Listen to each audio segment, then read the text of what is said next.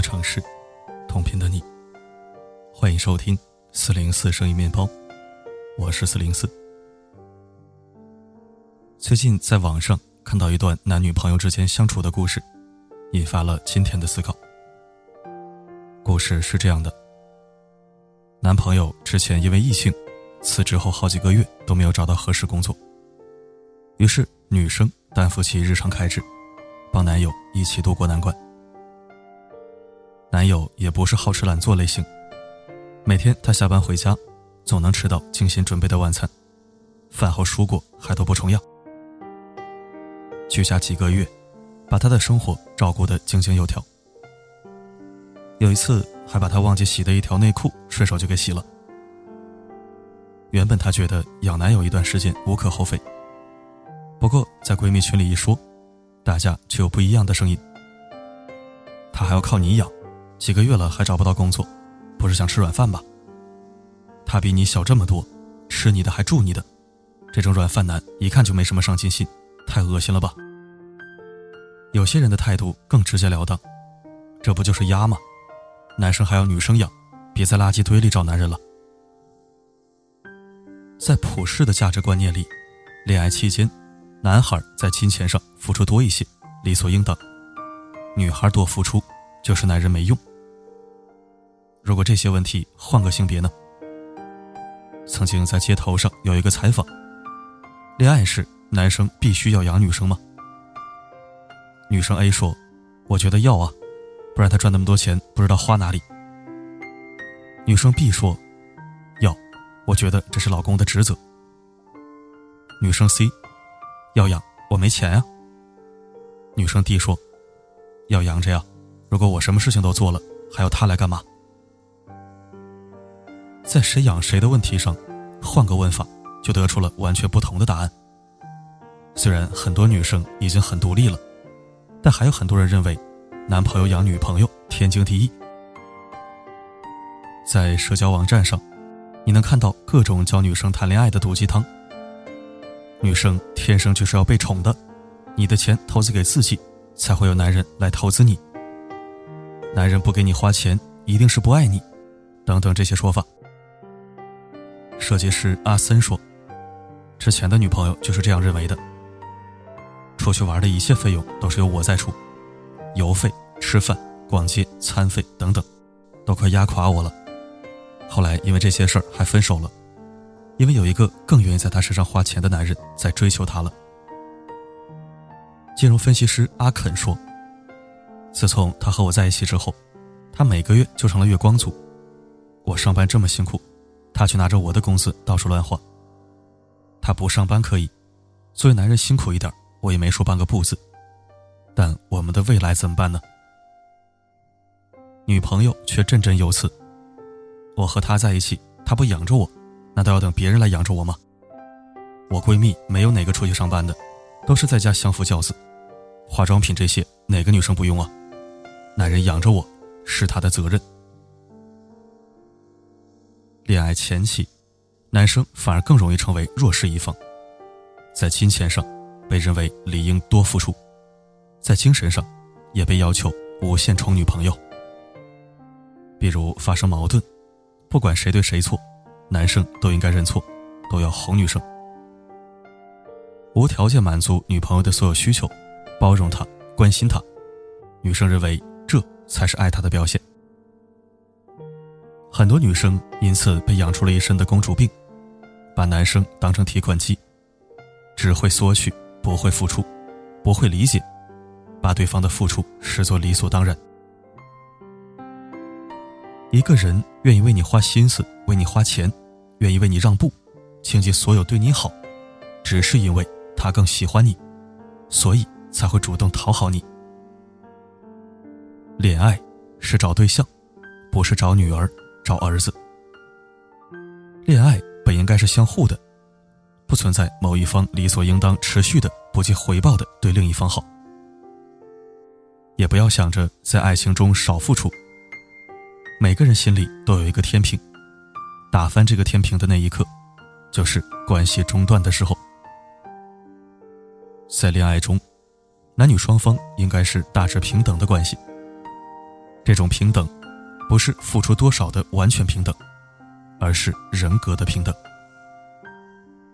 在爱情中，男女双方能拿出的资源是不一样的。一方经济条件好，他可能付出了更多的金钱物质；另一方付出更多的是感情回馈和关心照顾。在中国，如果要结婚，男生要给彩礼、准备车房等，在物质上被要求更多，男生普遍觉得压力山大。而真心相爱的情侣，两个人一起努力无可厚非。但现实是，很多女生自己条件不怎么样，但就是想找有钱男人，自己不努力，只想吃现成。不仅要房要车，彩礼还动辄几十万。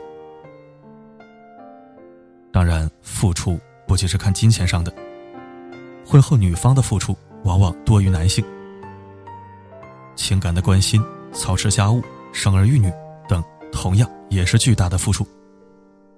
只不过这些隐形付出，对比物质上的更难被看见和量化。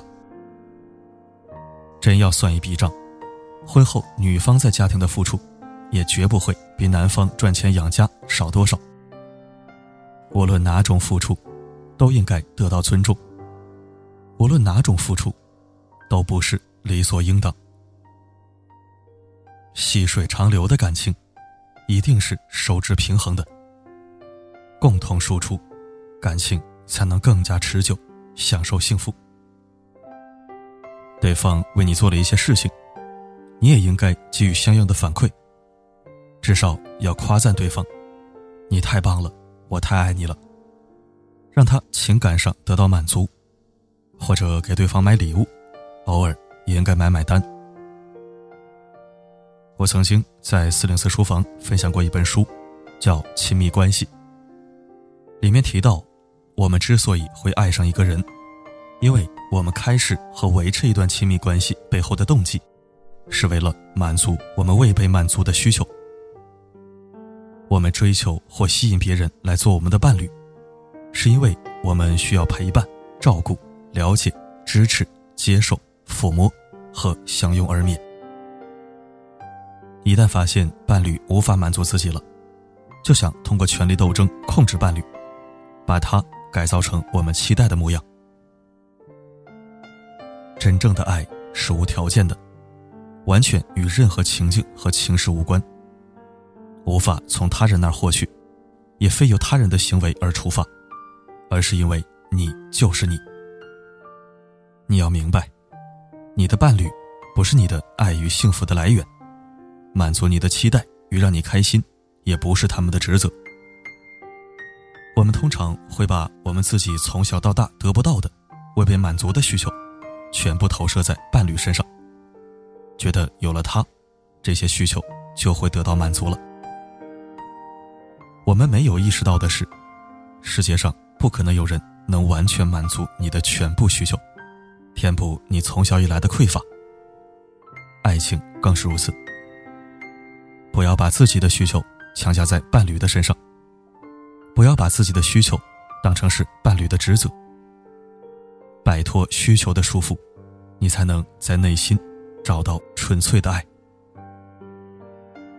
在日本，就一位二十五岁的漂亮妹子，开出四十万月薪，折合人民币二点六万元起，征集软饭男。只要不出轨、不劈腿，可以不做家务，不用负担房租和伙食。只需要对他忠诚，陪伴他，满足恋人的正常需求即可。征集发出后，超过上万名男性参与报名。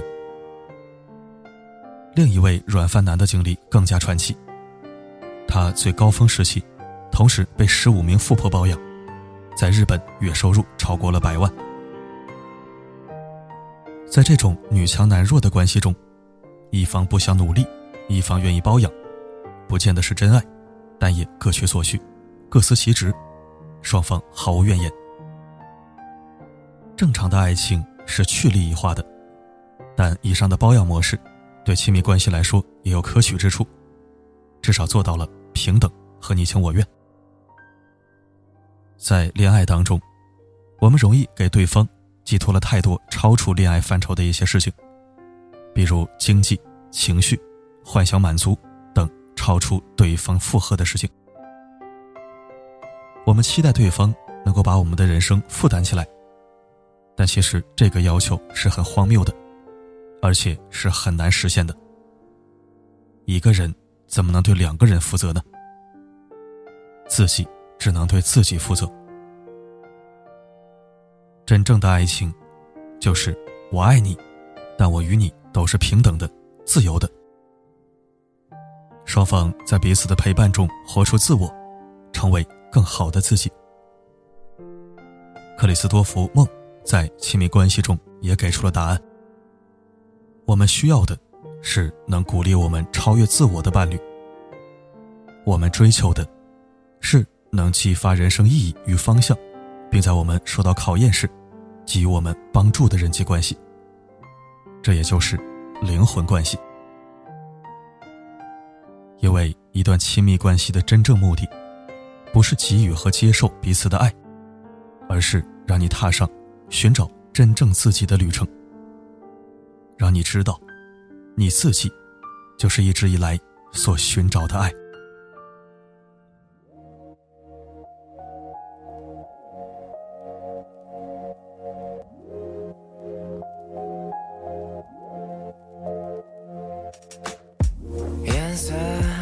幻觉。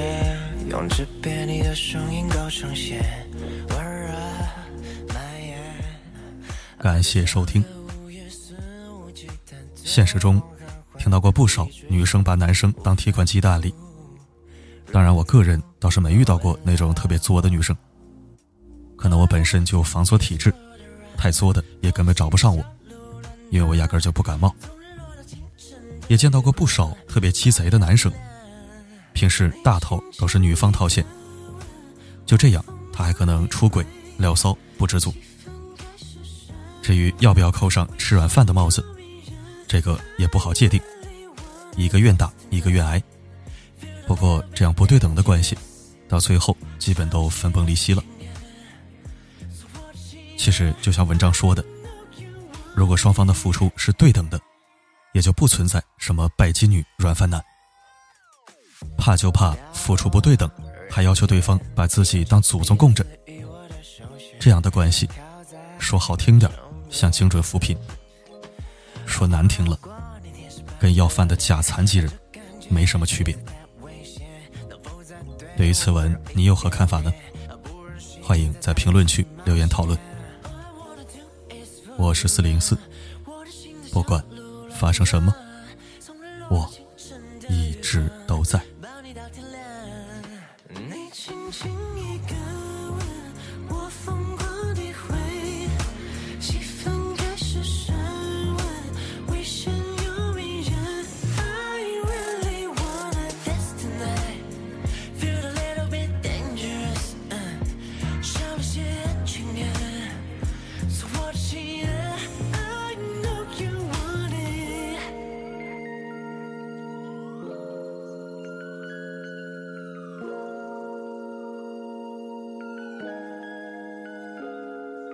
这感觉狂热，灯光晃了，音乐放着，感受体温上升，妆花了，你慌着。I know you really want it, you know you really want it。你轻轻一个。